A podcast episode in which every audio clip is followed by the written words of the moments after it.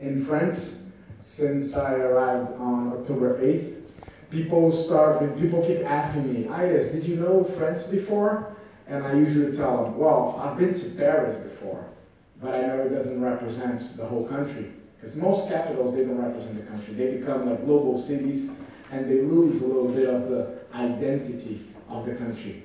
But now I've got the chance to go to Paris, besides Paris, to Rennes, Vannes, Montpellier, Bordeaux, Strasbourg, et maintenant Lyon. So now I can, I can definitely say that I know France. I know the French people, the French cuisine, the wine, uh, la cidre, quoi d'autre Les galettes, quoi d'autre uh, Les tartes flambées, et tout ça. Uh, I'm very happy to be here. I spend most of my time flying around and going to other countries, so it's always good to get to meet good people like yourselves, and I hope we have an excellent uh, soirée uh, tonight. Um, I don't particularly like the speaker model where you guys all sit quiet and listen to somebody over here because for me it replicates a broken education system. All right, I'm going to present myself in a little bit. I'm very involved in education. Uh, and one of the things I criticize a lot in our education system is that all of our classrooms look like this. So you have somebody up front, usually up here, to make it clear that I know better than you guys, and you guys are all sitting there just listening. Maybe that model works if the guy who's here knew everything and the people who were there didn't know anything. But that is definitely not the case today. So I'd love to invite you guys to, you know, interact with me a little bit, disagree with me a little bit, because there's no science, there's no progress without disagreement.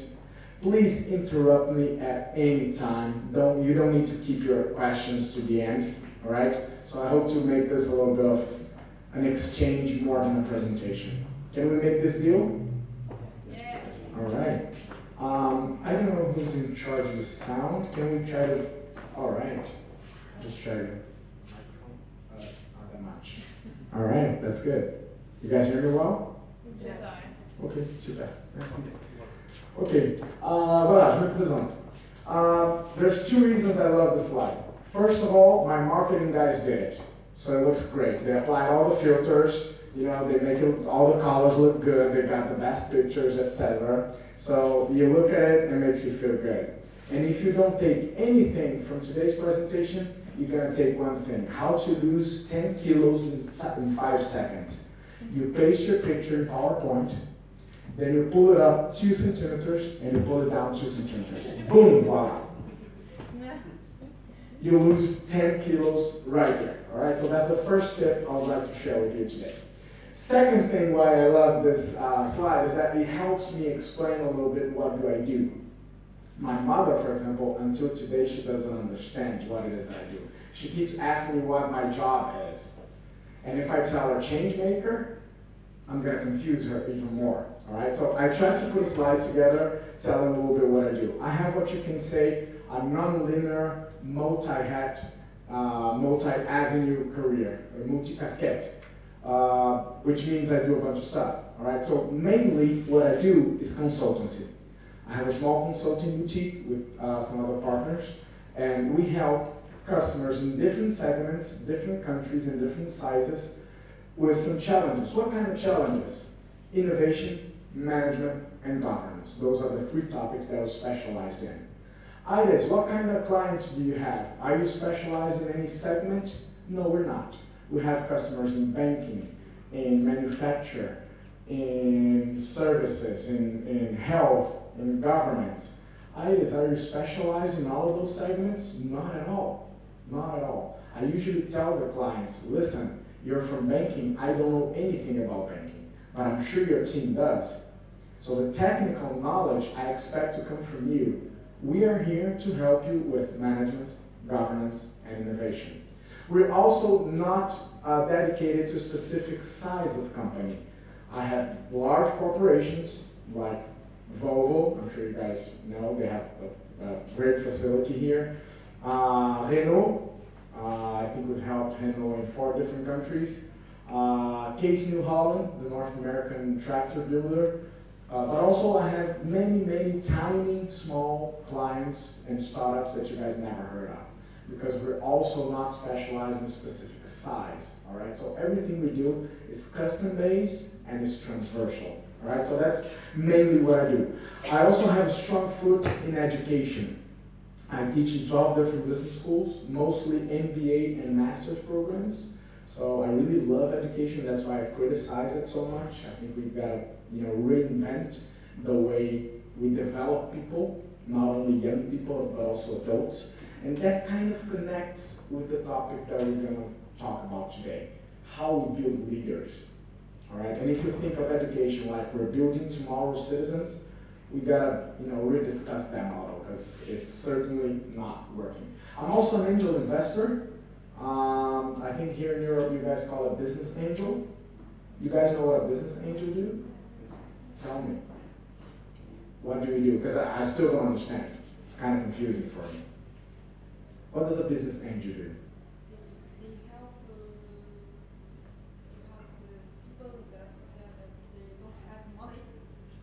Okay. That's philanthropy, right? Helping people who doesn't have money.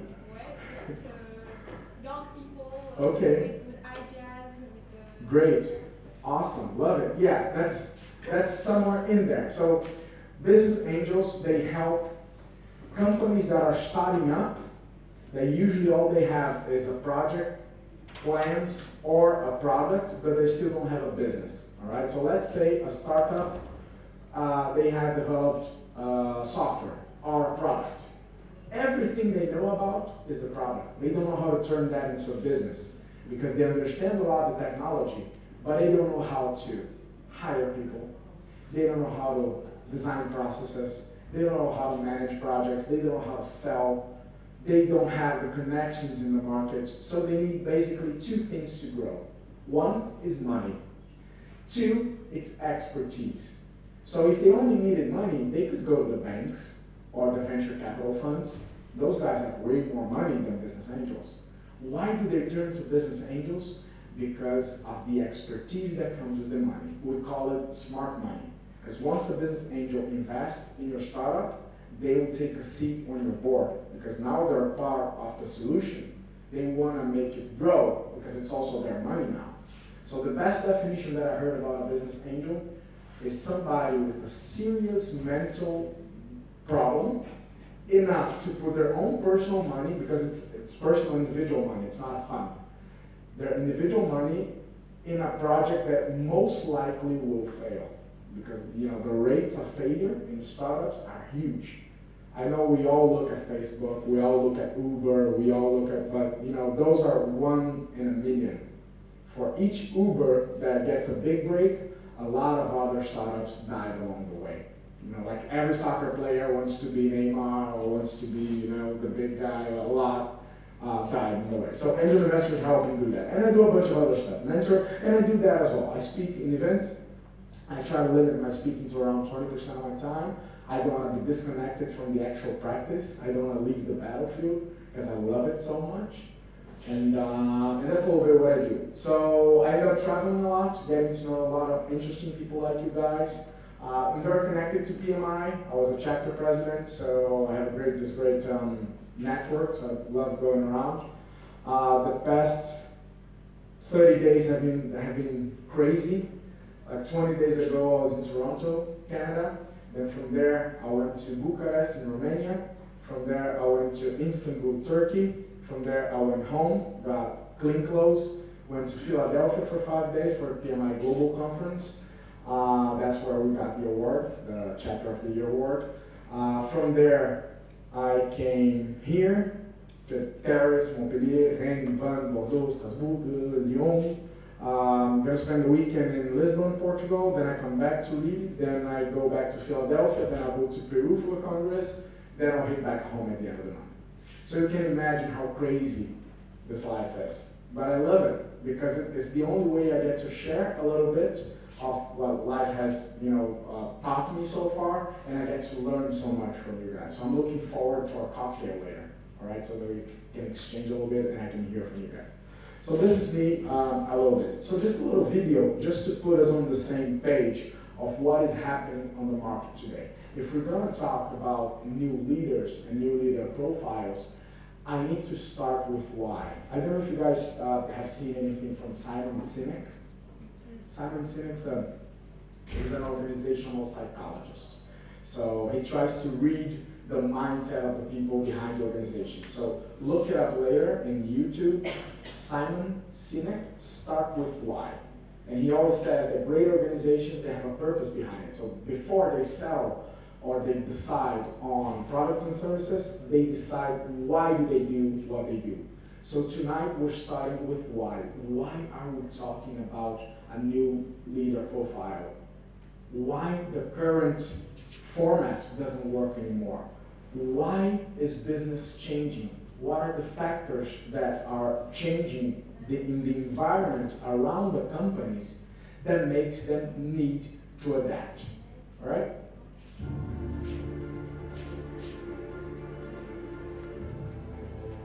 Once upon a time, business as usual was often good enough. No, No more. Where we are going, good enough is dead. In a world where everything is connected, where everything is equally excellent, where performance is reaching perfection, there's only one space left to innovate in. You. You. Right now, you are a central point in the raging tornado of change fueled by digitization, mobilization, augmentation, disintermediation, automation, well, the list goes on. Science fiction is becoming science fact. Think about self-driving cars and computers that can learn and think. The way we work will never be the same. The skills we need will be dramatically different. Winning or losing are now happening faster than ever before. So what's your response? How will you discover new opportunities in one of the most transformational times in human history? Are you driving change or are you being driven by it? Disruption has become the new normal. With change, it's always gradually, then suddenly, well, things really have stopped happening gradually. This change is exponential. Everything that used to be dumb and disconnected is now wired and intelligent. Cars, cities, ports, farms, even our bodies will be wired with sensors and will talk to each other. These game changers are also combinatorial. They amplify each other, creating a perfect storm of change. Quantum computing fuels big data. The Internet of Things fuels artificial intelligence and deep learning, which fuels robotics. However, anything that cannot be digitized or automated will become extremely valuable. Human-only traits such as creativity, imagination, intuition, emotion, and ethics will be even more important in the future because machines are very good at simulating but not at being. Yes, robots and software will do some of our work, but this will allow us to focus on things that cannot be automated. To imagine change squared, you've got to start engaging more with what might be, not just with what is. Immerse yourself in the immediate future, five to seven years out from today. We need to go beyond technology and data to reach human insights and wisdom. Technology represents the how of change, but humans represent the why. The future is about a holistic business model. The opportunity is to be liquid, to learn just in time, not just in case, not single improvements, but complete transformations, not individual systems, but new ecosystems. Humanity is where true and lasting value is created. We will engage, rate, and buy things because of the experiences they provide, because of their transformative power. The future doesn't just happen, the future gets happening. The new way to work is to embrace technology, but not to become it. The future is in technology, yet the bigger future lies in transcending it. Let's live and lead from here. Welcome to the Exponential Times. This is just a quick clip, a quick, a quick sum up of the changes that we are seeing in business. And the best thing I love about this video is that it says, in a world where everything is connected, where we have access to everything in any part of the globe, there's only one space left to innovate you. And that's us. Who here uh, already participated in any like uh, session or training about leadership? Please, hands. Leadership courses. All right, what happens when you participate in a leadership course? Do you come out a leader? No? We should get our money back, right? Because if I go on a course, I want to come out differently, right? Well, it is true that leadership courses, they don't make leaders. I, I personally don't believe that that happens. But why are we discussing this today? I'm trying, today we are trying to oxygenate a little bit your thinking, bring you a little bit of content and data, all right? This is not just around opinions. We're gonna bring a little bit of research here about new skills that we either need to develop or to enhance. All right, so if times are changing and we need a new skill set for those new times, what are those skills? How can we build them? Why are they necessary? So those are those are some of the questions that we'll try to answer together today. You're not to come out here, uh, come out of here today as a new leader. That's up to you. You guys are going to need to go after that new knowledge, develop those new skills, and apply it. Because there's only one way to be a good leader by being it, by executing, by trial and error. And I'm sure that all of you guys that have leadership positions know what I'm talking about. There's no uh, speaking session, event, or course that will make you a leader. Nothing except just doing the work with your team. Does that make sense? Yeah? All right. So I got I separated the content in three major topics. First, we already entered, all right? I don't like big introductions, so we already are discussing the first topic, the exponential times in the VUCA world. What it is that is changing on the business scenario that makes uh, the need for a different profile of leader. Second, the new times. What is the, what, what is the actual uh, differentiator between us and robots? If everybody's so scared of robotization, how do we run from it? Are we, are we still going to try to compete with robots? How are we going to win that fight, if ever there's a fight? What is the profile of the project manager of the future? If we keep doing what we're doing today, I promise you, we're going to lose that fight for robots. Because most of what we do today as project managers is replaceable by a good algorithm or a good machine. But, as that video clearly stated, there is a portion of our work that, at least today, it's not replaceable. It's up to us.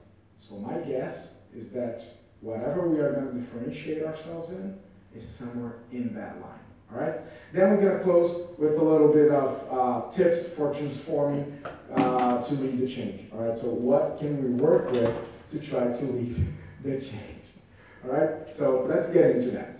Um, I was trying to understand. I do a lot of work in innovation. All right? So mo- most of my customers uh, today, my clients, they ask for transformation programs, innova- open innovation programs. Uh, and the big question is, what is changing in my segment? And honestly, after years of researching, I haven't come across on a single answer, like a, a one definitive list that has all the changes in the world. So, you know what? I went ahead and I created my own list. So I'm going to present to you six major trends and major changes that are happening today in the world, and I'm sure you guys can recognize some of them. But this is not a final list. This is not the correct list. This is just my list. All right? So, the present. First, a series of accelerated market science technology events happen faster than ever before. When I mean market events, I mean new companies being born, old companies dying, companies merging, acquisitions, transformations, cross-bordering, technology events, I mean the new telecoms. Have you guys noticed how fast we went from 3G to 5G? How fast we evolved the television some of our grandparents are still alive. They saw the television being born, and now we are at 4K. The television have way better definition that our eyes can perceive. That's where we are today, right? Um, so there's a constant change in business scenario. This changes the way we create businesses, for example. Most of you, who here went to business school? Studied administration. All right, so most of you, like myself, you heard in business school, how do you create a business? Well, you start with a deep and profound research of the market. Then you bring that data home. Then you start building a very strong and solid plan, right? If you do that today and you take six months to build that plan, what happened to that research? To that? It's outdated. That picture that you took from the market, it's not valid anymore. Because in that time that you were back home doing your plan, something changed. You probably had a new competition, the regulation changed, somebody merged, somebody bought a new, another competition. So the landscape keeps changing all the time. That reduces our capability to look further down the road, which kind of kills one of the purposes of planning.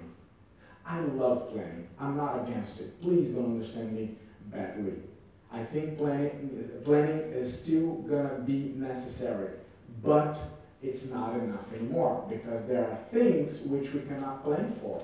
You remember that time when you used to make strategic planning for 10 years down the road?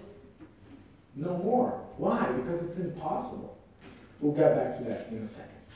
The fall in all of the barriers that we used to have in Ge- geography, languages, culture, and commerce, they're down. When we talk about globalization, it just means the world getting smaller. So think about not too long ago, 30 years ago. Most of you are already born. What if I was, let's say, an importer? I was an importer 30 years ago, right? I, I lived off importing goods from other countries, let's say from China, and selling here. What did I have to have, know, or do 30 years ago to be an importer? Logistic regulation. The logistics a lot, so I would have to understand the complexity of the export logistics out of China and the import logistics in France. And I'm sure that 30 years ago they didn't have a website with all the information. I would have to figure it out. Do you think they speak French over there in China? At least most of them don't. So what else did I have to know? Chinese, Mandarin. Could I just buy a t-shirt to import? Or would I have to buy a full container? All right. What about to get there? Were there daily flights from Charles to Beijing? Probably not. 30 years ago, I had to get a, or a, a monthly flight or a ship. Or money transaction. Money. The transaction was so hard, right? All right, so you see all of those barriers? Fast forward to 2020.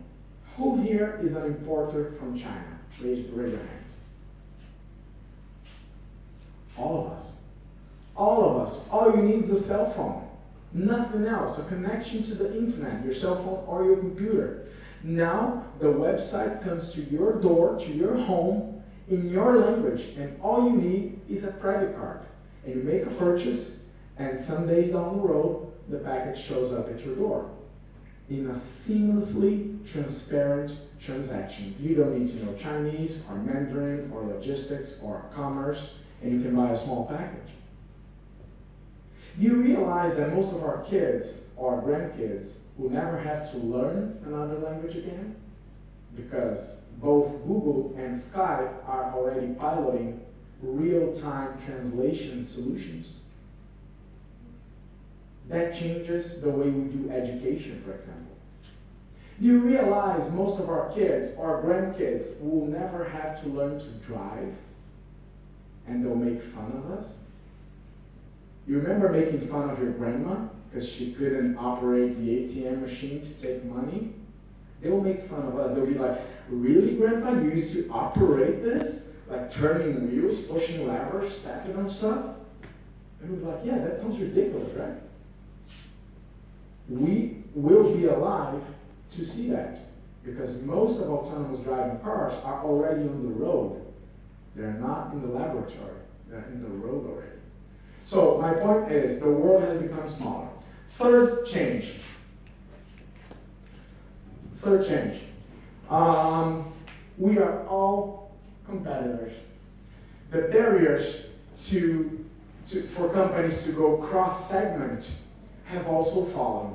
So I also learned in business school that most businesses, that every business has a core business, which is something we specialize in that we do so well and we only compete in that market. That is also dying.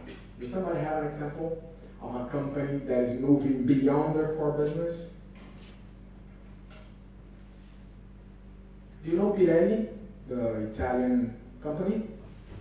What do they make? Tires. All right. It's been more than 10 years that they make way more money in electric cables than tires. Why? Because somebody, well, I wasn't there, but I can imagine that somebody went into the CEO office and said, Boss, maybe our core business isn't tires. And the boss almost had a heart attack. And he said, No, listen, boss, our product is terrible. The margins are low, the taxes are very high, the logistics are terrible because you cannot unmount a, a tire, you cannot, you know, disassemble, uh, put it in a box.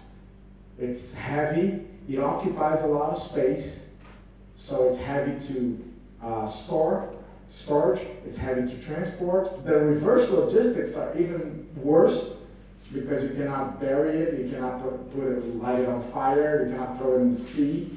So maybe, boss, our core is understanding the value chain of rubber. And maybe we can do something else with it.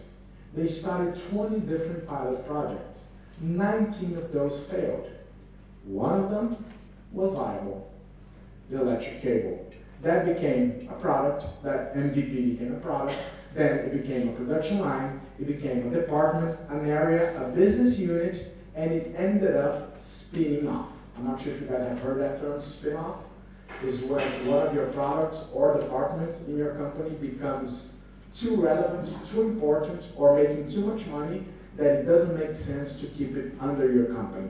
So they start a new company. They sold it to Prysmian Cables in 2005, and they make way more money in electric cables than tires. What about Nike? What does Nike produces? Shoes. It's been more than 10 years they don't make shoes. Why? Because they realize the obvious that anybody can make, physically make, and produce a shoe if you give them the right materials and the right instructions. What do they do today? They're a marketing company. They survive off understanding who you are and what do you want and designing or projecting products for you. So now they are part of the project-based economy. They're not in the manufacturing economy anymore because they know that somebody out there in the world is going to produce it cheaper and better than they can do. So there is no core business anymore. You know, uh, Philip Morris, what is their main product? Cigarette? No plus. Why? Because as, as much as tires, good man, you know, you know your stuff. He's done his homework. Um, they know that such as tires, it's a dying market. Everybody has been noticing that you know the cigarette as, as a cultural habit is decreasing in the world. It's going to take a long time, but it's decreasing. You see in movies, it's not sexy anymore. You know the big heroes don't smoke anymore, and the sexy ladies in movies they don't smoke anymore. So it's dying. So what do they do? They have been diversifying their portfolio. They've been investing in food, chocolate, wine Cigarettes represent 8% of their portfolio today. So what is their core business? There's no core business anymore. You guys know uh, who makes the, which nation makes the Volvo cars? China. They sold their car operation to China. To Guinea, yeah, perfect they so that you know the contract uh, has all the all the clauses and quality and you know the brand's going to be maintained, but it's not them anymore because now they're focused on the heavy segment. And I'm sure you guys know who makes the Renault trucks. Volvo. Because Renault also is focusing on the light segment, so they sold their truck operations to Volvo. So Volvo builds the Volvo trucks and the Renault trucks. So, kind of crazy, right?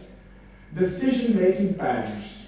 We used to live in a world up to very recently where we as a company decided what, what product we were going to build, and then we pushed it over to marketing, and marketing had the problem of convincing somebody to buy it or finding the client. You guys remember Ford? Henry Ford, not Harrison Ford. Harrison Ford is another guy. It's the Indiana Jones. Henry Ford, what was his contribution to the business world? You guys remember? Le Forte? Quoi plus? Not the product, the production. The production assembly line, right? Producing a mass scale. And, and that model was in vigor up to very recently. And he had a quote that represented the mindset of the time that almost up to today was in vigor. My client can have the Ford T in the color that he wishes, as long as it's black. Why? Because it was the only color available at the time. So you don't want a black car? Go ride a horse because that was the only option. What about today? Let's say you guys, Olivier. Olivier, uh, he wants, uh, he enters a Toyota dealership and he wants a pink Corolla. What are they gonna tell him? Of course, maybe charge him a little bit more uh, or ask him for a couple of weeks more because they know if they tell him no, what is he gonna do? He goes across the street and there's probably 50 other car makers that will make his wish come true.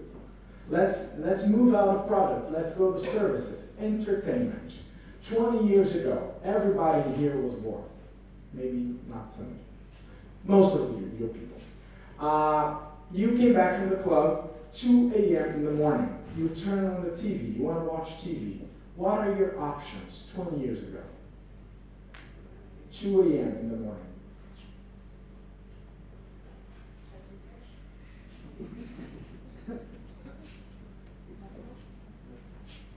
Not much, right? Maybe some dirty shows at 2 a.m. Yeah? Oh, I don't know. You're telling me. I'm not sure. Oh, you don't have television. Yeah. Good. That's a good answer, brother. That's cool. Yeah. The point is, whoever decided what we were going to watch was in the other side of the TV. Right? What about today? Fast forward to 2020.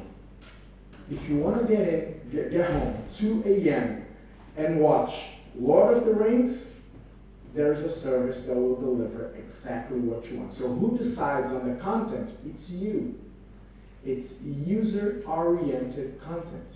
The same thing to music, the same thing to everything else. So, the power struggle between who makes and provides products and services and who consumes them is shifting to the consumer. The over competition puts the power in the hands of the consumer if you aggregate that fact to the fact that the world is getting smaller, we live in a way, way better world for the consumer because now the world is our shelf, right? We can buy whatever we want from wherever we want. But if you put the other hat as a business, as a product provider or a service provider, it is becoming increasingly difficult. Why? Because everybody's a competition now and there's no blue ocean anymore. You guys heard of the concept of blue ocean? That market niche where nobody else is uh, competing with you, you're swimming by yourself. The concept that the author says is the blue ocean is that, that market segment where you have no competition. In opposition to the red ocean where all the sharks are fighting, so it's filled with blood of the competition. So that concept is dying because there's almost no more space to innovate and differentiate enough so that you can be swimming by yourself. You'll always have competition on your neck. All right, so fourth, women survive.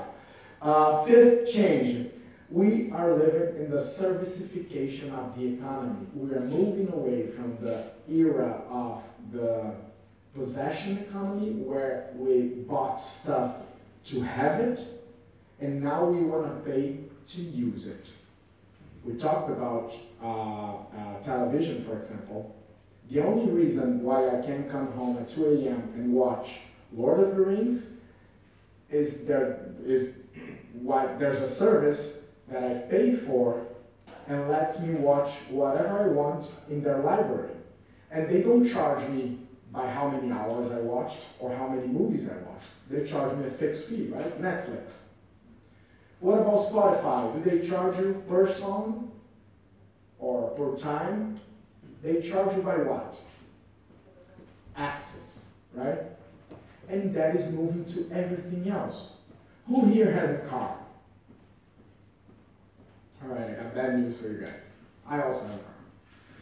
Buying a car is the most stupid decision that society convinced us to do. And I'm putting myself with you guys because I also have a car. The car is not going to disappear. The car as a personal property is going to disappear very quickly in the next 20 years because it makes no sense. I challenge you to go back home and do basic math. You're going to list on one side everything that you pay for to have a car, like the price of the car, the insurance, the gas, the maintenance, the tickets, the parking, the days that you cannot use your car. You have a rotation here? Like uh, some days that you cannot you cannot use your car. Not yet. All right. Most of the big cities will get there eventually. Right. You list all that. You add that and you divide it by 12. Now you have your monthly total cost of ownership (TCO). You're gonna see a number that you haven't seen in a while, and you're gonna be surprised. Now continue down the equation and write down how many minutes or hours per day you're actually behind the wheel. One hour? One hour and a half, if you get too much traffic. Two hours at most? Let's put it two hours.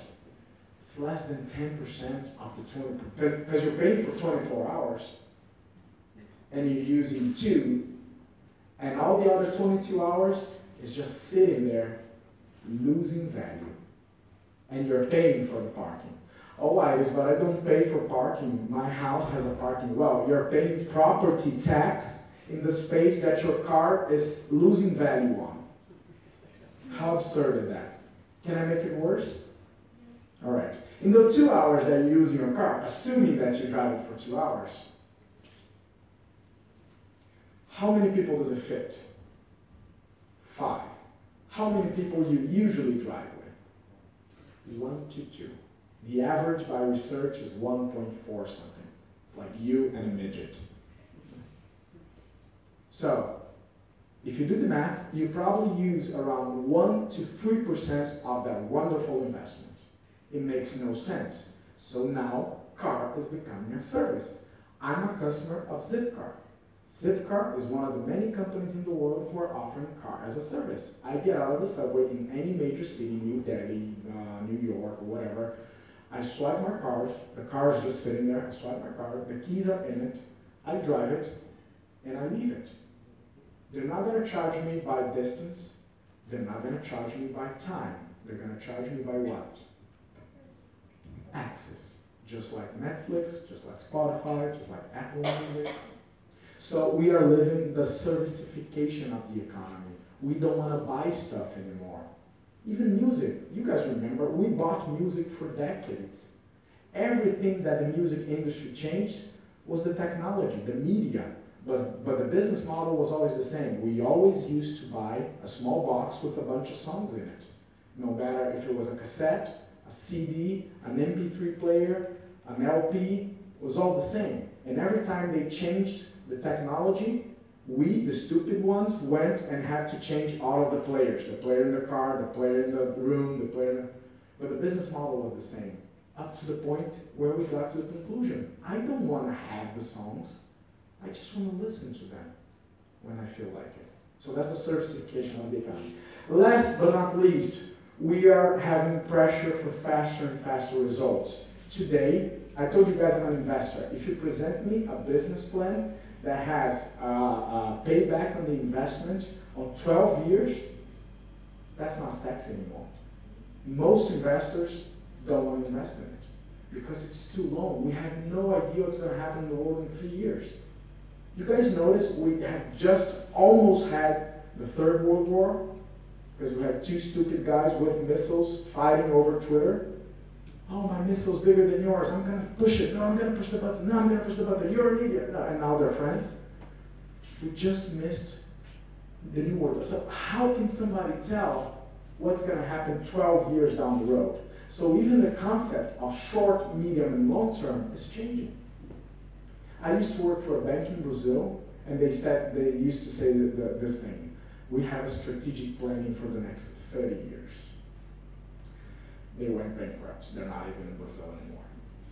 Why? Because it's impossible. With the constant changes that we have in all variables, how can somebody say that they can predict, let's say, five years down the road? You guys have seen it. What's happening in Europe with the whole Brexit movement, the elections in Italy, the elections in the US. Who could predict that outcome? I'm not saying we're not getting political here if we like the guy or not. The point is, who could predict he would win? Almost nobody. So, how can you make a strategic planning and assume a future scenario when everything is so uh, volatile?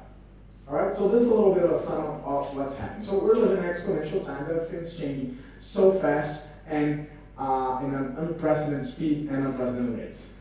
The guys who study this phenomenon, they call it the VUCA world. They give a name to it. I love experts because they give names to everything. VUCA is an acronym. I'm sure you guys have heard it. VUCA world? Who has heard it before? Help me. What is the V of the VUCA? Volatile. Things that are not stable anymore. They change constantly. Stability has been taken away from us. The U, what is the U? Uncertainty. Since everything's so volatile, we lost our ability to predict the future. C, complexity. So the correlations between cause and effect are even harder and harder to map and to understand. Does anybody here work with agriculture or has clients in agriculture? You know, most of the products, let's say you build chairs or microphones or clothes, you are the one who's going to put a price on your product, not agriculture. If you plant soy or beans or corn, the global market puts a price on your product. Which means, in a complex and interconnected world, if yesterday there was a snowstorm in the west of Russia, the price of your bag of soy today is going to be affected. Up or down. That's complexity right there. Another complexity. You guys remember 30 years ago? I'm trying to go back and forth just to you know compare the world as we knew and, and how it is today. How did we used to fight other countries when we had wars? We used to drop bombs on them, right? In the complex world, how do we fight countries? Perfect. We influence their elections with fake news, robots, and social media. It's beautiful, it's so subtle. You don't have to get, you know, an AK 47 or a bomb or an army. You just influence the public opinion. And the recent elections, they prove us that nobody is protected from that. You would think that the United States, with the whole technology, well, they say they have the best police in the world, you know, you see the TV shows, the FBI, the CIA, well, they couldn't protect themselves. They know somebody did it, they know who did it, but they can't prove it. Can we say those elections were not valid? Well, they were valid because there were actual votes. But what influenced the opinions of people to make that vote? That's complexity right there. And the A, what is the A? Ambiguity. Ambiguity? When things are not black and white anymore, ones and zeros. You guys have an example? I'll ask you one. Uber. Is it an IT company or a transportation company? Is it? IT? Transportation? Both or none. When they are on court fighting the governments, they say, no, I'm just an IT company. You know, you cannot, uh, um, you cannot put uh, fines on me because I don't have cars, I don't have drivers. I make software. I have software developers. I'm an IT company. But actually, what is the service that we hire from them? Transportation. That's ambiguity right there, right? For me, the VUCA world is just a great cocktail that includes artificial intelligence. You guys noticed that we have the, we have the first robot recognized as a citizen last year. Sophia was recognized as a citizen in the UAE. Robots are becoming increasingly a part of our lives today. Robotics, big data, we are generating data like never before. And the companies who know how to use it and analyze it, they are three steps ahead. All right? Millennials, for the first time in history, we have six different generations on the same workplace. How are you going to lead that project team when each one of them has a different relationship with work? Each one of them expects a different leader profile. Cryptocurrency, the new space race. Do you guys realize we've just launched a freaking car to space? And we've just, for the first time, reutilized the rocket? Do you know how much that impacts? That decreases exponentially the price of space exploration? Because until then, every rocket that we launched was gone. All those billions of dollars and euros spent, they were gone. And now we are reutilizing it and bringing it back, just like a Coca Cola bottle. We will be alive to see space tourism. We will be able to buy a ticket, just like the TGV, to go to Mars. That is already foreseeable. Cloud computing, IoT. Is IoT part of your uh, reality already? You know what IoT means? Internet of Things. Basically, a very simple summary is everything that was dumped and disconnected, like chairs and light bulbs and projectors. they'll have sensors and they'll be interconnected among each other.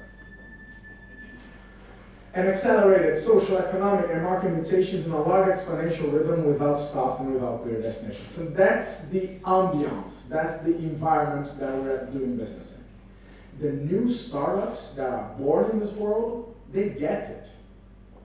This was already the scenario that they were born in. The problem is, what about the businesses that were born before? What about us who learned how to lead teams before this revolution?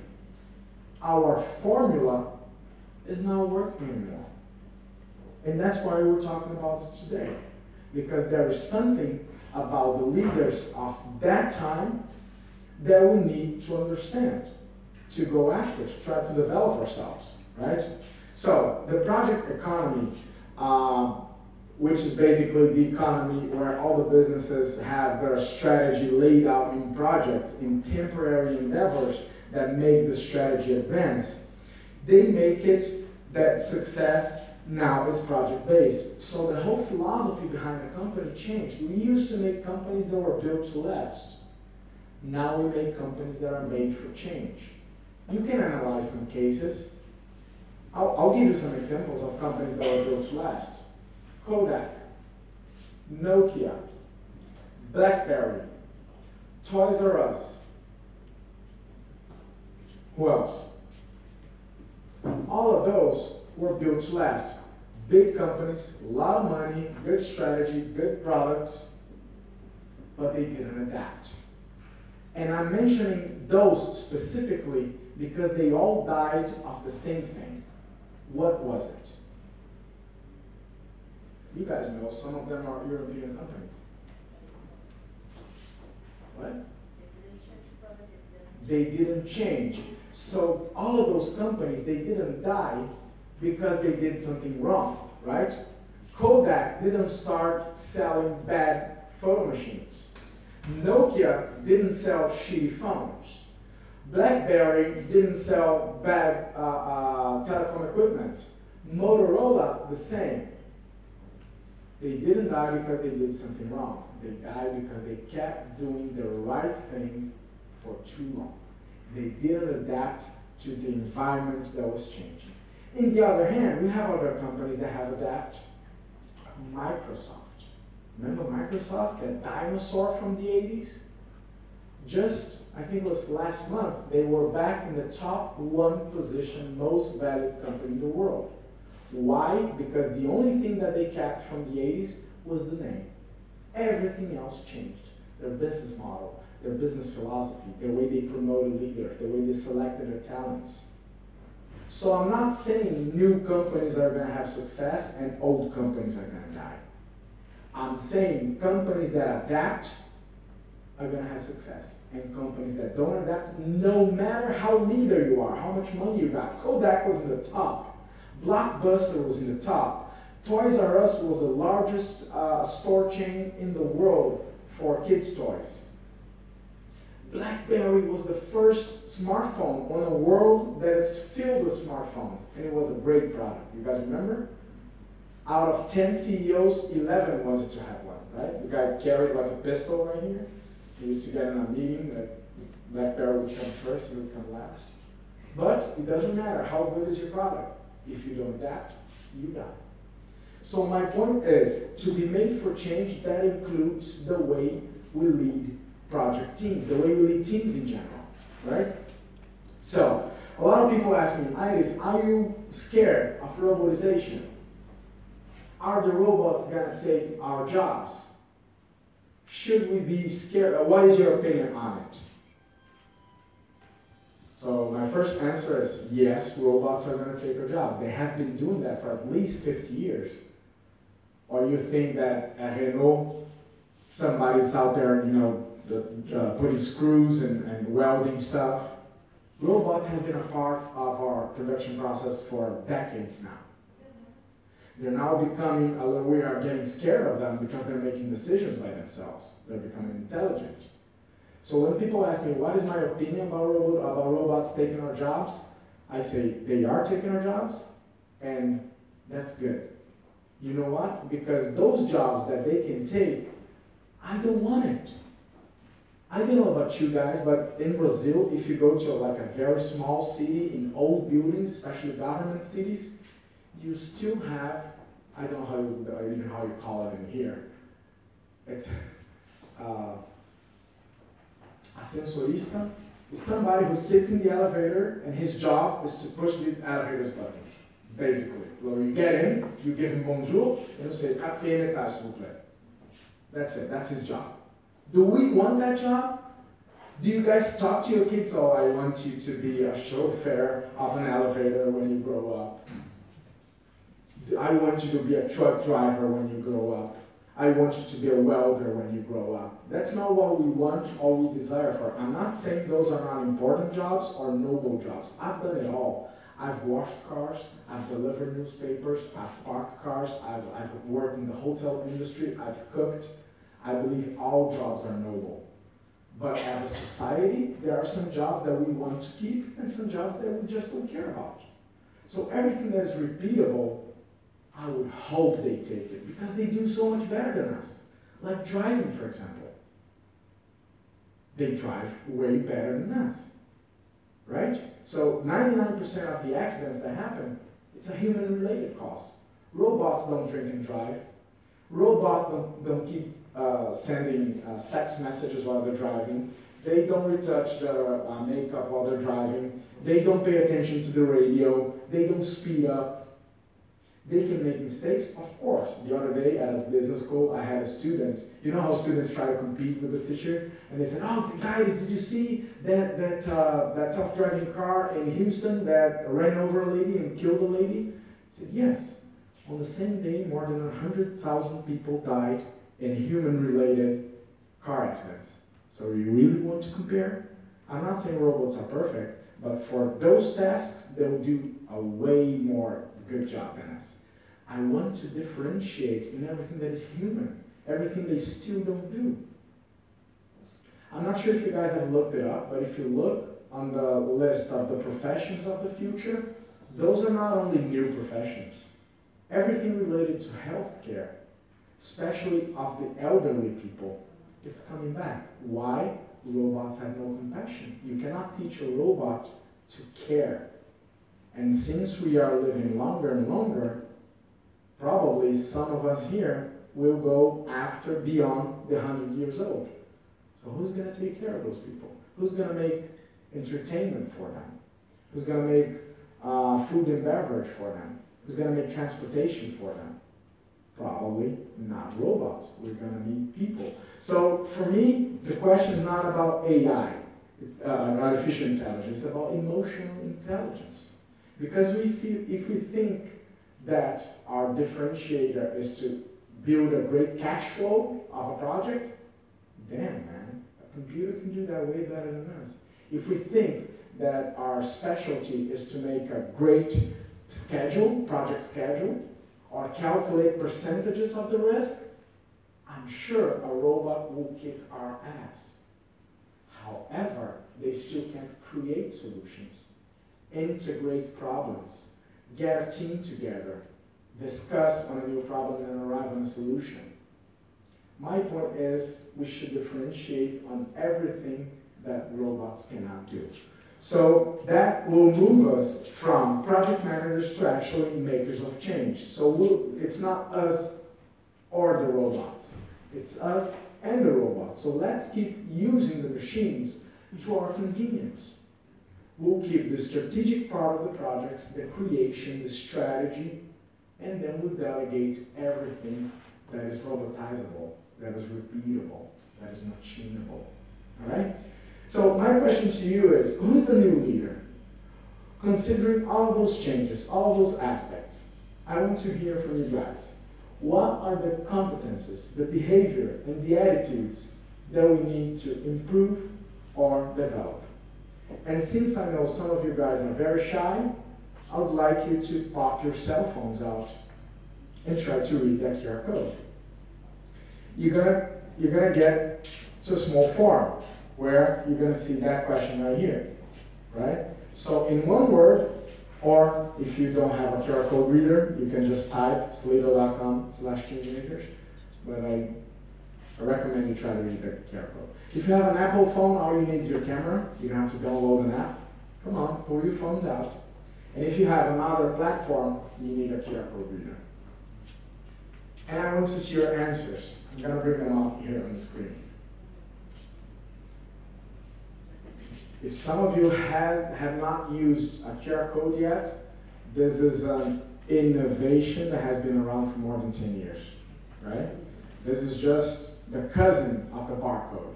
It's the same thing. It's information on a picture.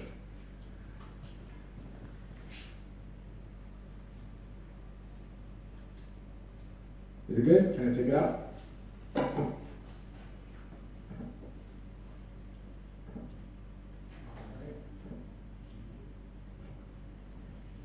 And since we are very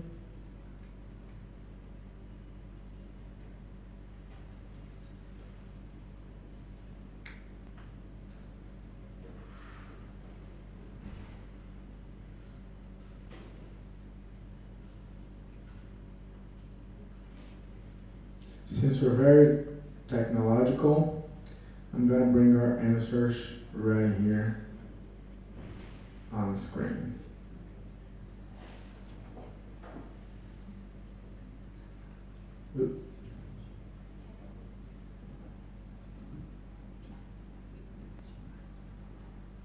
Voilà.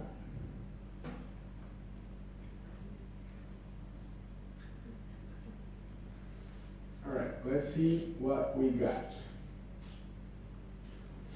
Yeah, keep sending, keep sending your answers. All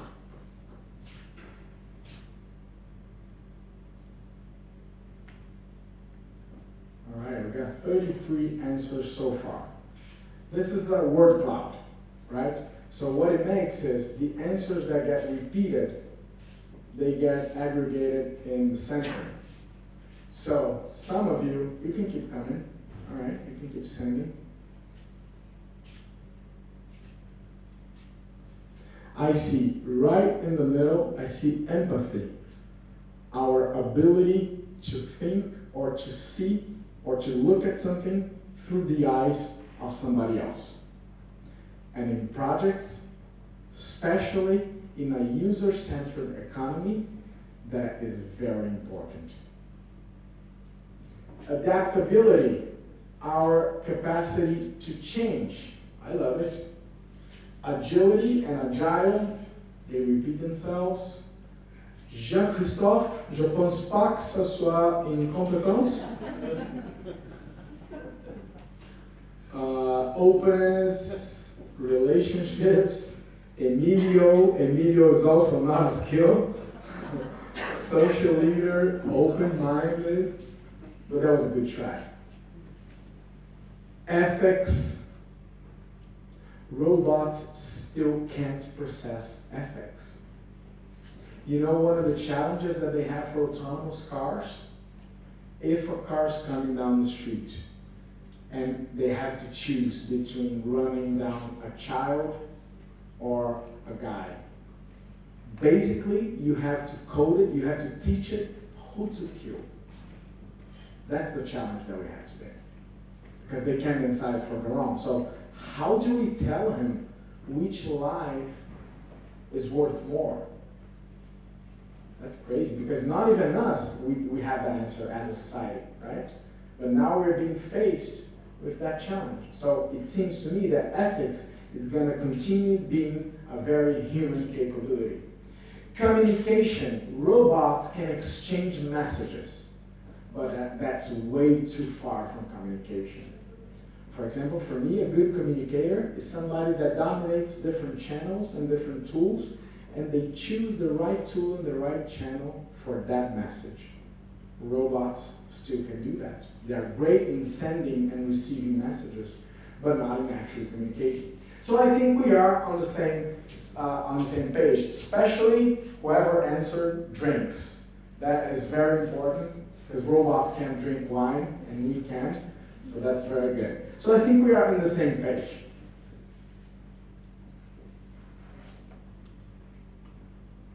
let's start to uh, move.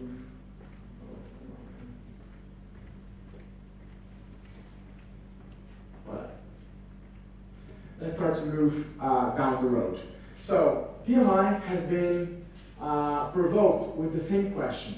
What does the project manager of the future look like? What are the skills? What are the uh, competences that we are going to need for this new project-based economy? So they went and they did a little research. That is a Pulse of the profession report. I don't know if you guys, uh, how connected. Is everybody here a member of PMI? I'm assuming most of you are. If you are, you have access to all of the research that PMI does. I know everybody knows the PMBOK, but PMBOK is just the famous son. There's a bunch of other stuff that PMI does as far as publishing, including research like this one there's a series called Pulse of the Profession, right? And they make available a lot of reports that are dedicated on specific topics. This one is dedicated to the digital age project management skills to thrive in disruptive times. So they talked to over 500 project leaders, which is kind of obvious, but they also talked to the HR people, which are the people who actually hire us Sometimes they do our evaluations in the companies.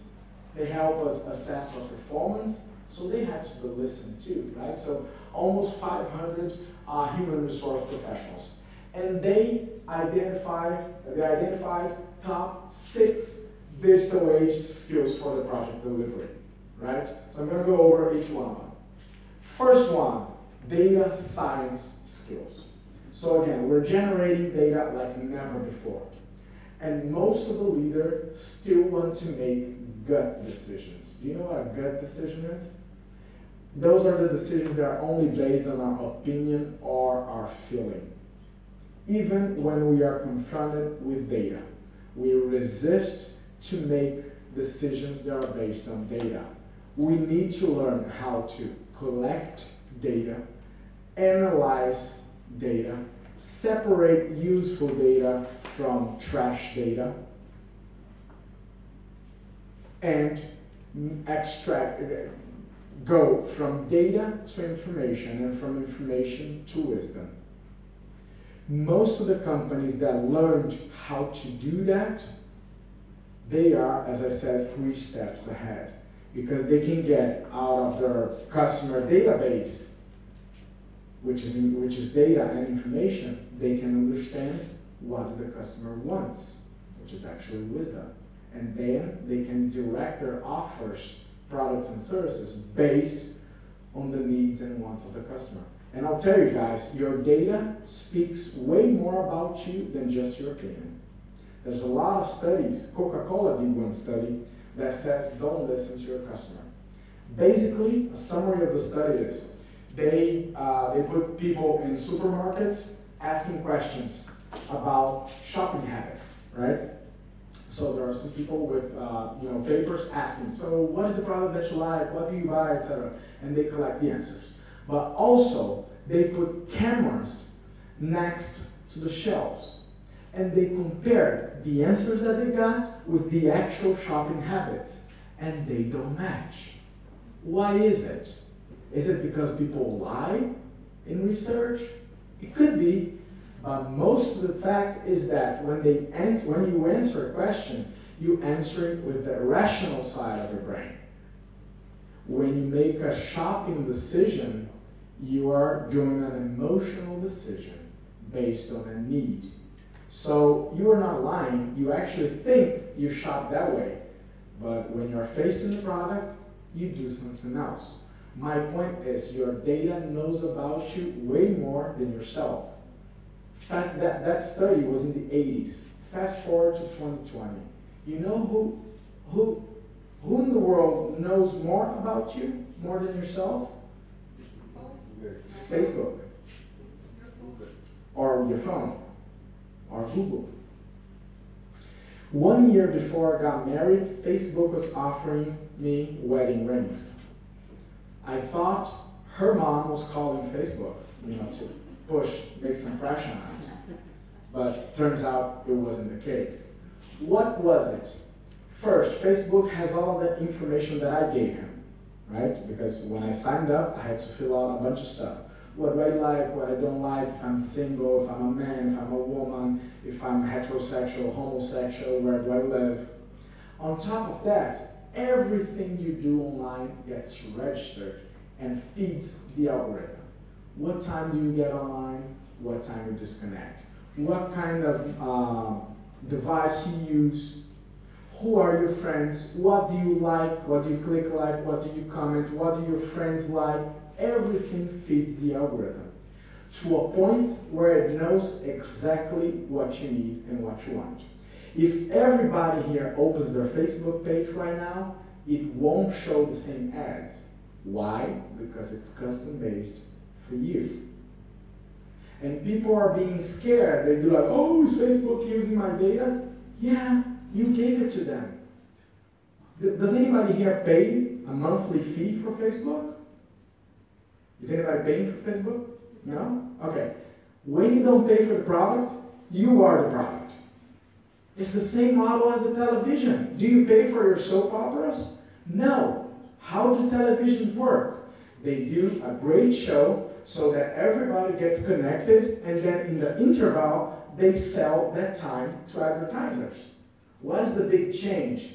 The level of accuracy that now Facebook can get comparing to the TV. So they'll sell your profile to companies that want to sell your products and services. So data is out there. Data is the new oil. All right? If you don't still know how to deal with it, please go and. I'm not saying you need to be a technician. You don't need to be a data scientist but if you're gonna get involved in projects, and every project has a client in mind, doesn't matter if it's an internal client or external, you're gonna need to at least know what you're talking about, about data, right? Second, the innovation mindset. And please, please, please, that has nothing to do with technology itself. The innovation, I'm tired of being called by companies to help build their innovation strategy the first thing that they ask me, we want to have a new innovation department, we want to bring in a chief innovation officer and we want to do a hackathon. And I tell them, this is all bullshit. Pardon my French, pardon my English actually. Why am I saying this? Am I saying that it never works? No, I'm saying you're starting in the wrong end. Having an innovation department is not going to help you anyway build an innovation culture. What is an innovative company? It's not a company that has a department where one guy or one woman is responsible for that. Because if you do that, everybody will delegate it. Oh, you want to talk innovation? Oh, you go talk to that guy. I'm going to keep doing things the way they are for way more time. An innovation culture is where everybody's thinking about how to do better tomorrow. The marketing guys are thinking about how to do marketing better tomorrow. The logistics guys are thinking about how to do better tomorrow. The IT guys are doing the same. So it's more of a culture than a department. So when we talk about innovative mindset, is detaching yourself from technology and thinking that innovation is attainable by you, is something that is possible. You can innovate in the process. You can innovate in the way you communicate with your customer. You can innovate going into a new market niche. And nobody wants to see that. Everybody wants, wants to talk about artificial intelligence, blockchain, IoT, and the same things over and over again. And then you keep asking, what about if, if my, my segment doesn't work with those technologies? Am I not going to innovate? Yes, you are. We're talking about mentality. So having a, being a leader that, that has an innovative mindset is a leader that is open for change and that provokes their team to propose changes. All right? Third skill security and privacy knowledge. If data is the new oil, we must be more careful in the way we treat that data, right? So the whole world, starting with Europe, started passing laws on how we deal with data. If you don't know the basics of those compliance laws, you might, your project might be breaching some of them. Again, you don't need to be an expert or a technician, but you need to understand the basics of security and privacy and compliance knowledge because that is changing too fast.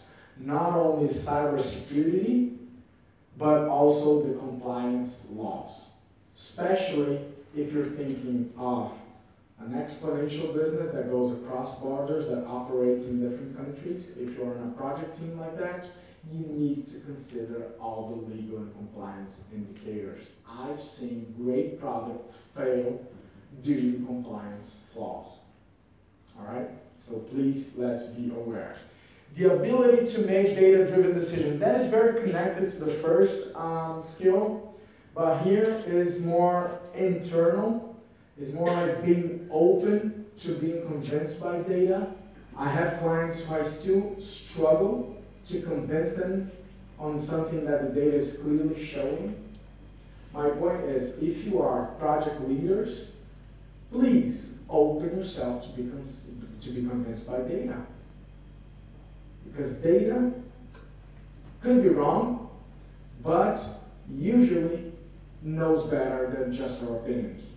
I know we value the gut feeling a lot. I know we value our experience a lot. But our experience is very limited in comparison with the data that we have available today. I'll give you a great examples. You know, um, I don't believe that a lot of professions are going to die with robotization, but I believe that most of professions will be impacted. You know one? Doctors. There's a portion of the doctor's job that is very replaceable. Which is it? What is the part of the job of a regular doctor, like you go to the hospital? What is the part of his service that is very replaceable, that will be way better done by a machine? Surgery? Not sure. Not sure. You know what? Because we don't have a standard. Like my liver is like half a centimeter to the side. I, I don't know. Uh, we could use robots, but they are controlled by man. What was the other? Diagnosis. comparing, like taking data out of you and comparing to his past experience. That's what they do, right? They look at your throat, they look at your blood, and they compare it to the standard reference, right? If you guys look at your blood exams, it's exactly like that. It shows uh, how many, I don't know, uh, white cells you have and how many you should have if you're a man or a woman a certain age. Tell me, what is it better to compare with 50 years of experience of a doctor of 2,000 years of data in a computer? It's unbeatable. I'm sure there's other stuff like surgery, which I believe will be a human thing for way too long. But the ability to make data driven decisions and the lack of resistance to it is something that for me identifies the leader of the future. And six, the collaborative leadership skills. Some of you were born, I won't say born, but some of you learned how to be leaders in an environment where leaders were the, the solo voice that has to be heard. Like they were always right. And there was no room to talk back or to disagree.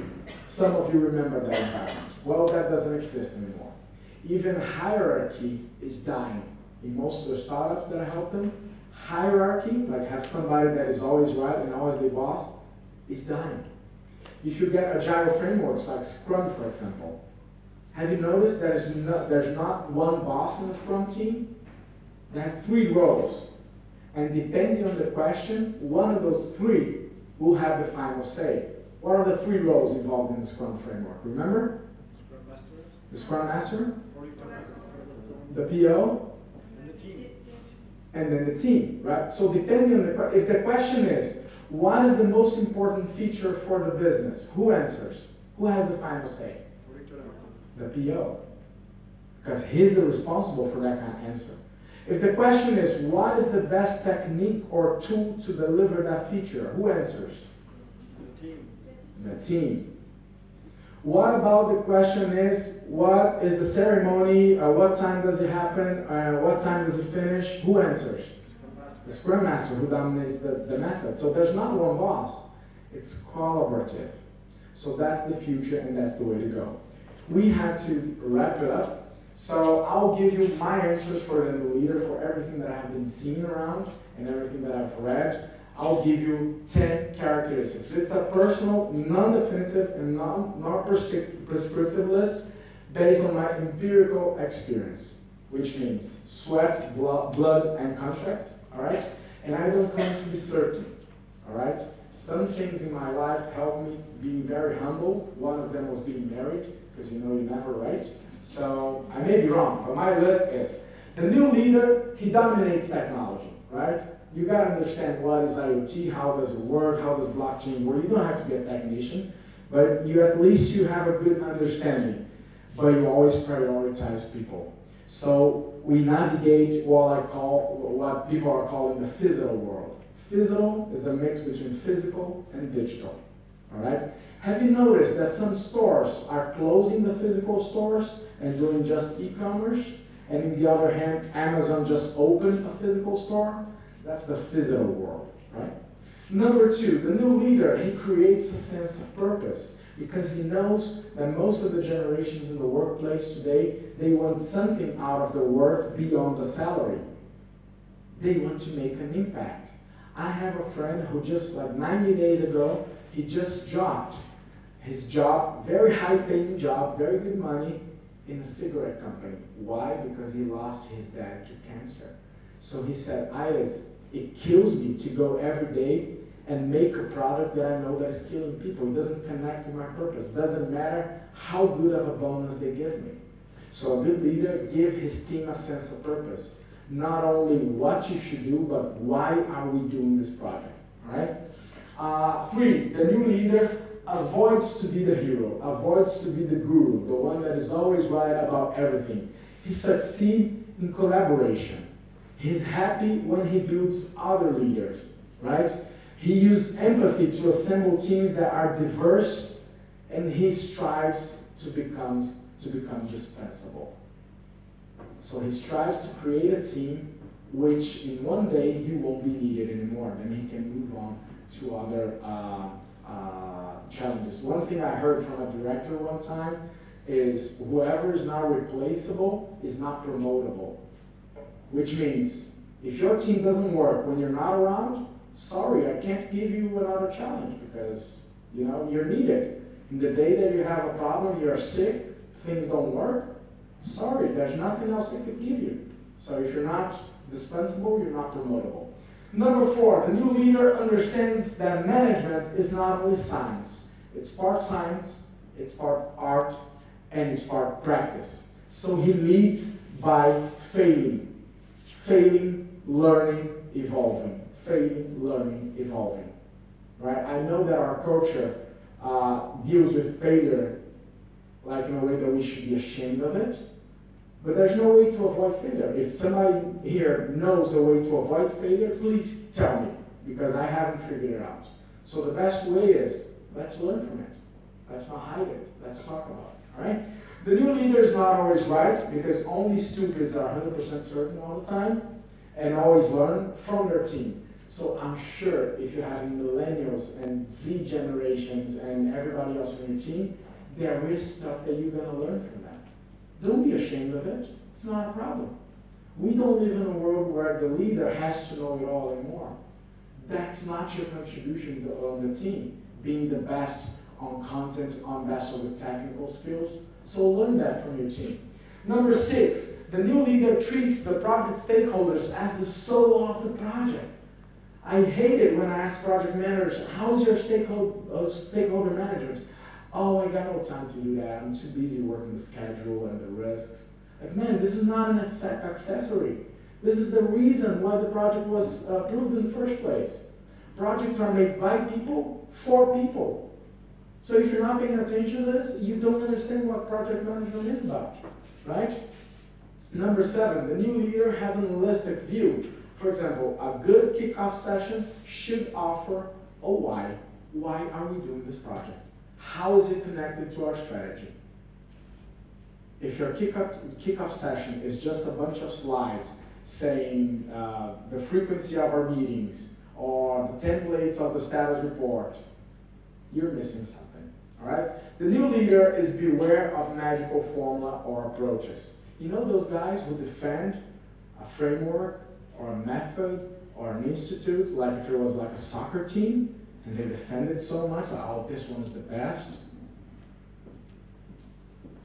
In my experience, usually those guys are either one of the two cases. Either they have no experience and they, you know, they watched the presentation about this method and they fell in love with it. Because some methods are very good at, in PowerPoint, right? It's like communism, right? You know, when you're 16 and you watch a presentation on communism, it's beautiful, right? A fair world. But then in practice, maybe it's a little different.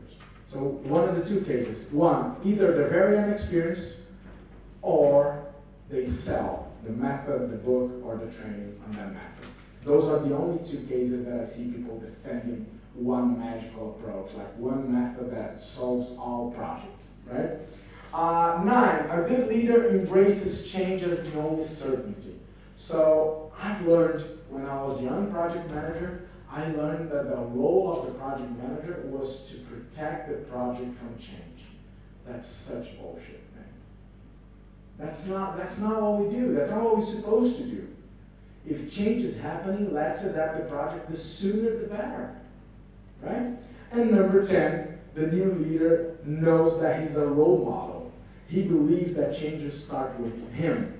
There's a saying in Portuguese that says, Your actions speak so loud that I can't hear your words. My point is, you, the new leaders, you cannot say one thing and do the other. Right? So this is only my list. Hope you guys like it. So seven takeaways. First, you're more than a manager. You're a change maker. You know, so machines they can manage resources. But making relevant changes, introducing change to the world and the society, it's gonna be a human endeavor for a long, long time. The skills that got you here today won't get you there tomorrow. So they might be important, but they're not sufficient. There is no ideal leadership model. You have to build it and customize it for every team member that you got. We will never stop learning again. That's the concept of lifelong learning. Don't fight robots. Differentiate. If you try to do a repeatable task better than a robot, you are going to lose. So differentiate. Technology import is important, but people are still the key. And last but not least, this session will mean nothing if you don't act on it. So my provocation is, what you gonna do tomorrow morning? What you gonna do next week?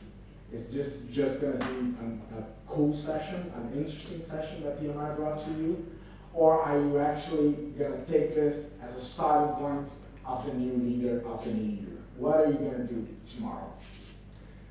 Many people are thinking about a better world for the people of tomorrow. For me, it is time to think of better people to make tomorrow's world. Obrigado, thank you, merci, à la prochaine.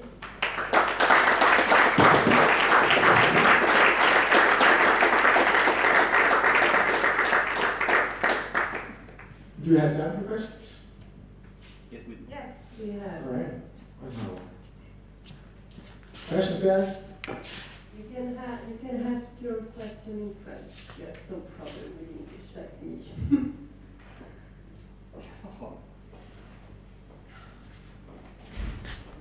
I'm afraid when there's no questions. It means you either got everything or nothing.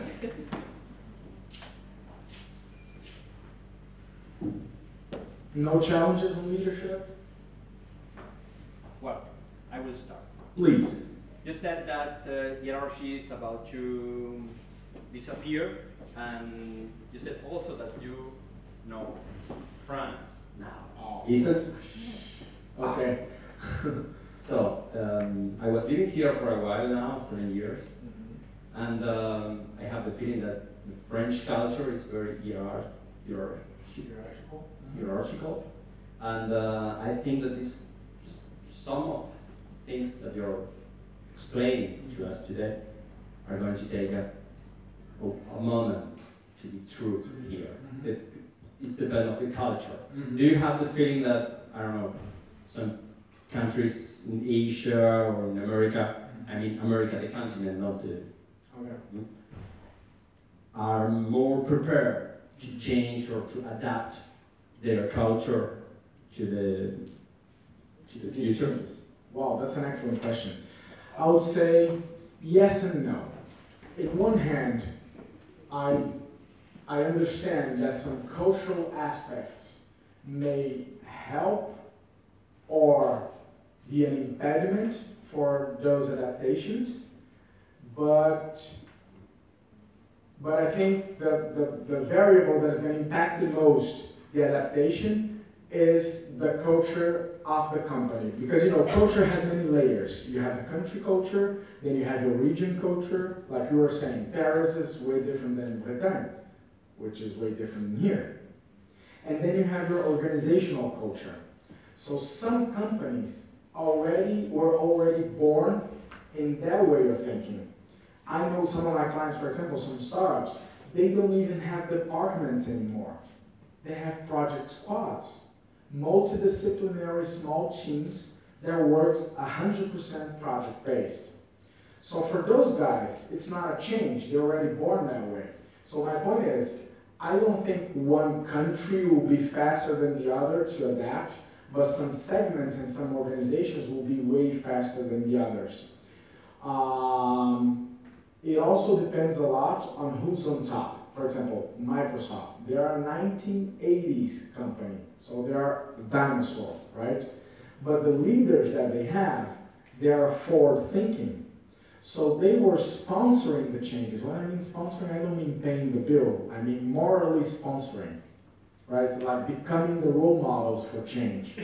That helped transform the culture, even though they are in that place. So I believe companies in France, in the US, or in Brazil, it depends more on the company than in the country they're in. I'm, I'm sure there's, for example, I was in Vannes the other day, and we had the event at a startup accelerator. And there, I met one of the guys, one of the startup founders, and, and he's in France. But my point is, the organizational culture plays a way heavier role than the geographical culture, I think. Maybe the geographical culture helps or not a little bit, but um, other than that, I don't, I, I don't see the difficulties on change happening here, for example. Yes, it? No. No, you, no, now you gotta ask, man. You did like this, yeah, you gotta ask. What? So uh, you um, encouraged us at a point in uh, the presentation to um, uh, embrace failure as a tool for uh, improvement. Mm-hmm.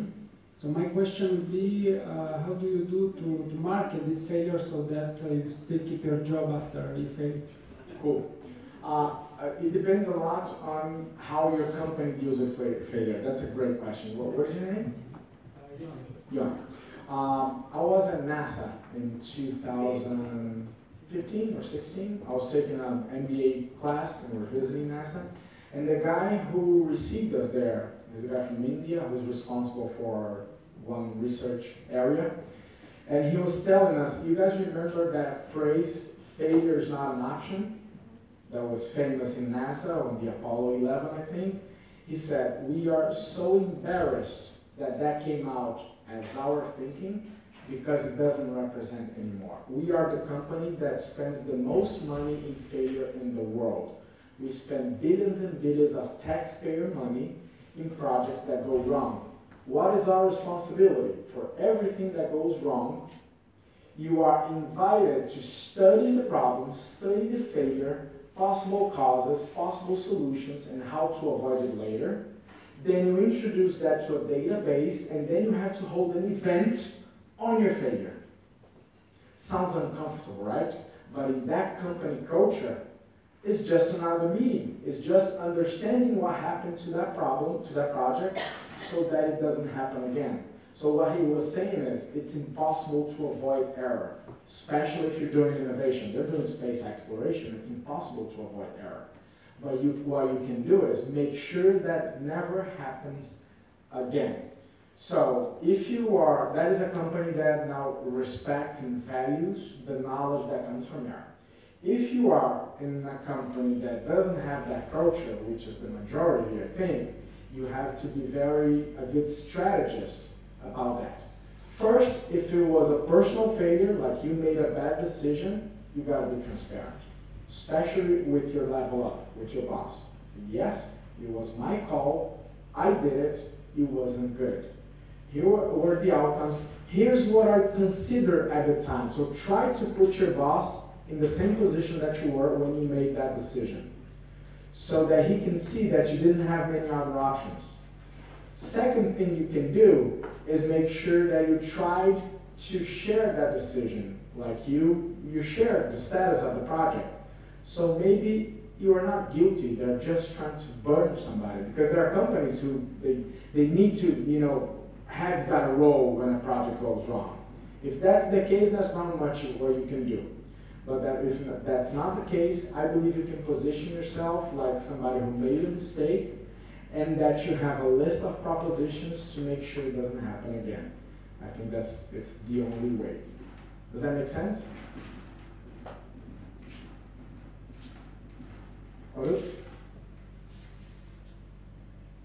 Uh, you didn't uh, talk uh, about uh, education.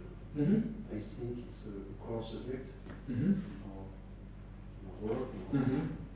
Um, maybe how to unlearn uh, things you, you learn to do. For example, in France, um, the education system didn't uh, learn us to collaborate. I think it is mostly the opposite. What are your tips about this? Uh, That's wow. That's a great question. Actually, um, I would need another two hours to you know give my opinions on that. I'm a heavy critic of the traditional education, and it's the same in Brazil. The most important stuff we don't learn in school, we just learn content, math, and chemistry, and a bunch of stuff that we don't use later. We don't know how to collaborate.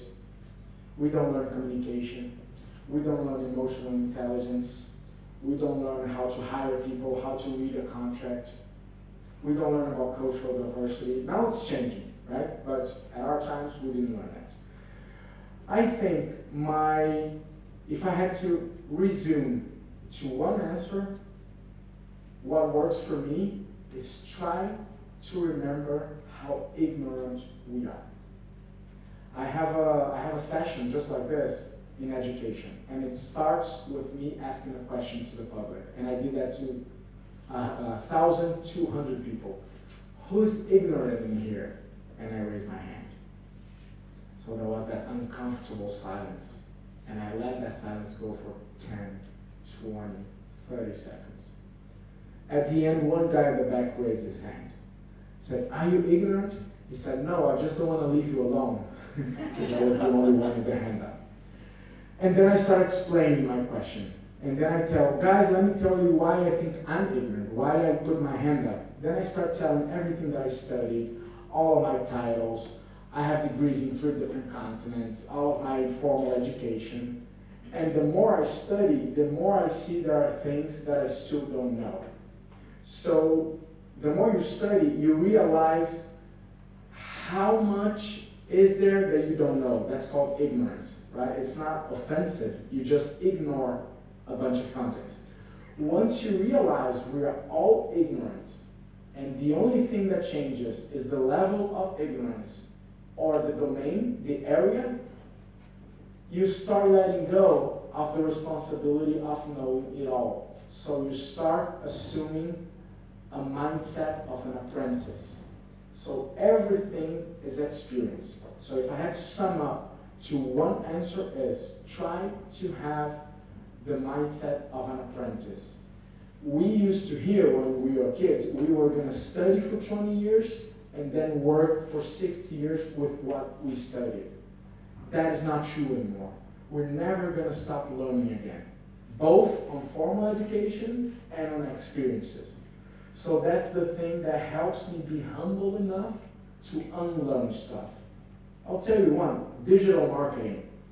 I, I used to call myself a marketing expert because I've built businesses, I've sold products, services. I used to call, but then I start, started learning digital marketing. I'm in my third year already, and I don't know shit about it. It's such a new science that I'm unlearning everything that I learned. Have you guys studied marketing in your business school? Remember the four P's of marketing?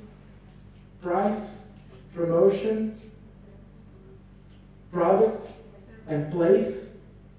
What is the place of Apple, of Facebook, of Uber? So see, even the concepts that we learned that were like timeless, they are changing. So that's what helps me unlearn stuff, knowing how, how ignorant I am and how there's so much to learn and accepting the fact that I'll die learning. So it takes the weight off your shoulders, like you have to know it all. So it makes you take life easier. Does that help? What? Thank you. Um, before I start, I just have a general question to you guys. Like, when you first meet someone, what do you usually say? Like, you usually say, I am Thomas and I do this in life. So this goes back to your question. Is like you can't really stop organizing or putting names next to or tags next to someone. Now, in your, I really like your your presentation, and what I think is you didn't, you never talked about ego, um, and I think it's quite important as a, a like not like where where would you place your ego as a, as a manager? Because some sometimes you're like I did this and I did this and I'm such an amazing person. You should follow me. And sometimes you're like I don't have an ego and you're not gonna inspire people and it's very the right balance I'm like and this is my question to you is like what's your what's your thoughts about ego in as a as a manager or as a what, what is your as name? a person Thomas Thomas, that's a that's a tough question, brother. You sure you don't want to give me another one? Like, what's the meaning of life? Uh, what do women want? Like, easier questions, right? Yeah. If God exists. All right. Um, I think I touched a little bit on ego when we talked about avoiding being the guru and not being always right. Uh, but yeah, I didn't explicitly talk about it. I think ego is partially necessary, like you gotta be proud of everything that you did, including the mistakes, because the mistakes we did makes us who, who we are. Does that make sense?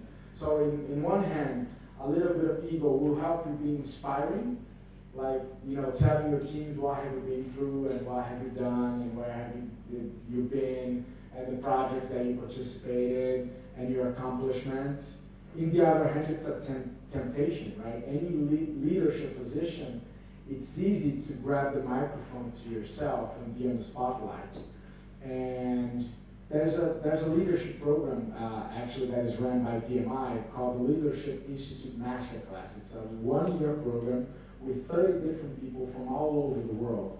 And I was lucky enough to uh, get into that program. And one of the main things that I got out of that program is the concept of servant leadership. That you know every good leader in history was actually helping somebody else be better. So they would step out of the spotlight and they would put their team on the spot. I know it sounds like a little bit romantic, but it really makes sense after you study a little bit and you try to apply it. So if you think back, the greatest leaders that you had were the people that made you better. They were not right here on the stage telling you how good they were. They were actually saying, No, you get up here. And you're like, No, I don't want it. No, you get up there. You get up there and you try it and you fail. And I'll be here for you if you fall. Like the great teachers and the great tutors and the great mentors that I can think of in my life, they use that concept of servant leadership, even though I don't think they even called it that name. So to try to keep it short, I think ego in some measure is necessary, but we just gotta watch it out because it's it, there's a temptation. You know, for example, in speaking, we say a lot that every speaker loves to hear their own voice, but if you speak too much, you end up learning nothing. You're only sharing. So for me, doing these events, the greatest thing is the after hour, not only because there's wine, but because I end up learning and connecting with you guys and learning where you're from and what your challenges are. We end up connecting LinkedIn and we end up, you know, being connected later on. So yeah, I think you, you, you can be proud with what you are and still watch out not to be too arrogant. Does that make sense? Try to be a servant leadership. Make sure your team is in the spotlight. They are the important ones. They are the, they, they are the reason you exist. Even the definition of a leader doesn't exist if you don't have followers. Like, I'm the leader. All right, who's following you, brother? If nobody's following you, by definition, you're not a leader. So you cannot call yourself a leader. Only other people can say the, that you are their leader.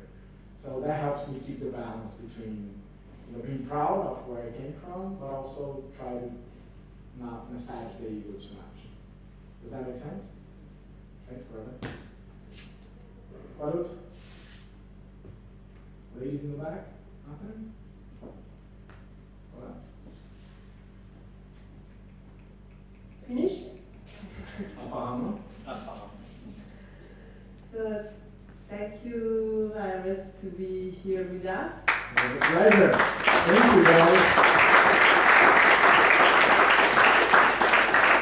Est-ce que, que je peux proposer quelque chose? Peut-être qu'on se va connecter. On a beaucoup parlé de, de la technologie des plateformes des connexions humaines. On va se connecter sur une plateforme. Oh non, c'est pas ça. Désolé. C'est l'autre. C'est voilà, c'est LinkedIn. Euh, J'imagine que la plupart de vous, vous êtes euh, en LinkedIn Oui Voilà. Alors, uh, please turn on your Bluetooth on your web, on your mobile phones.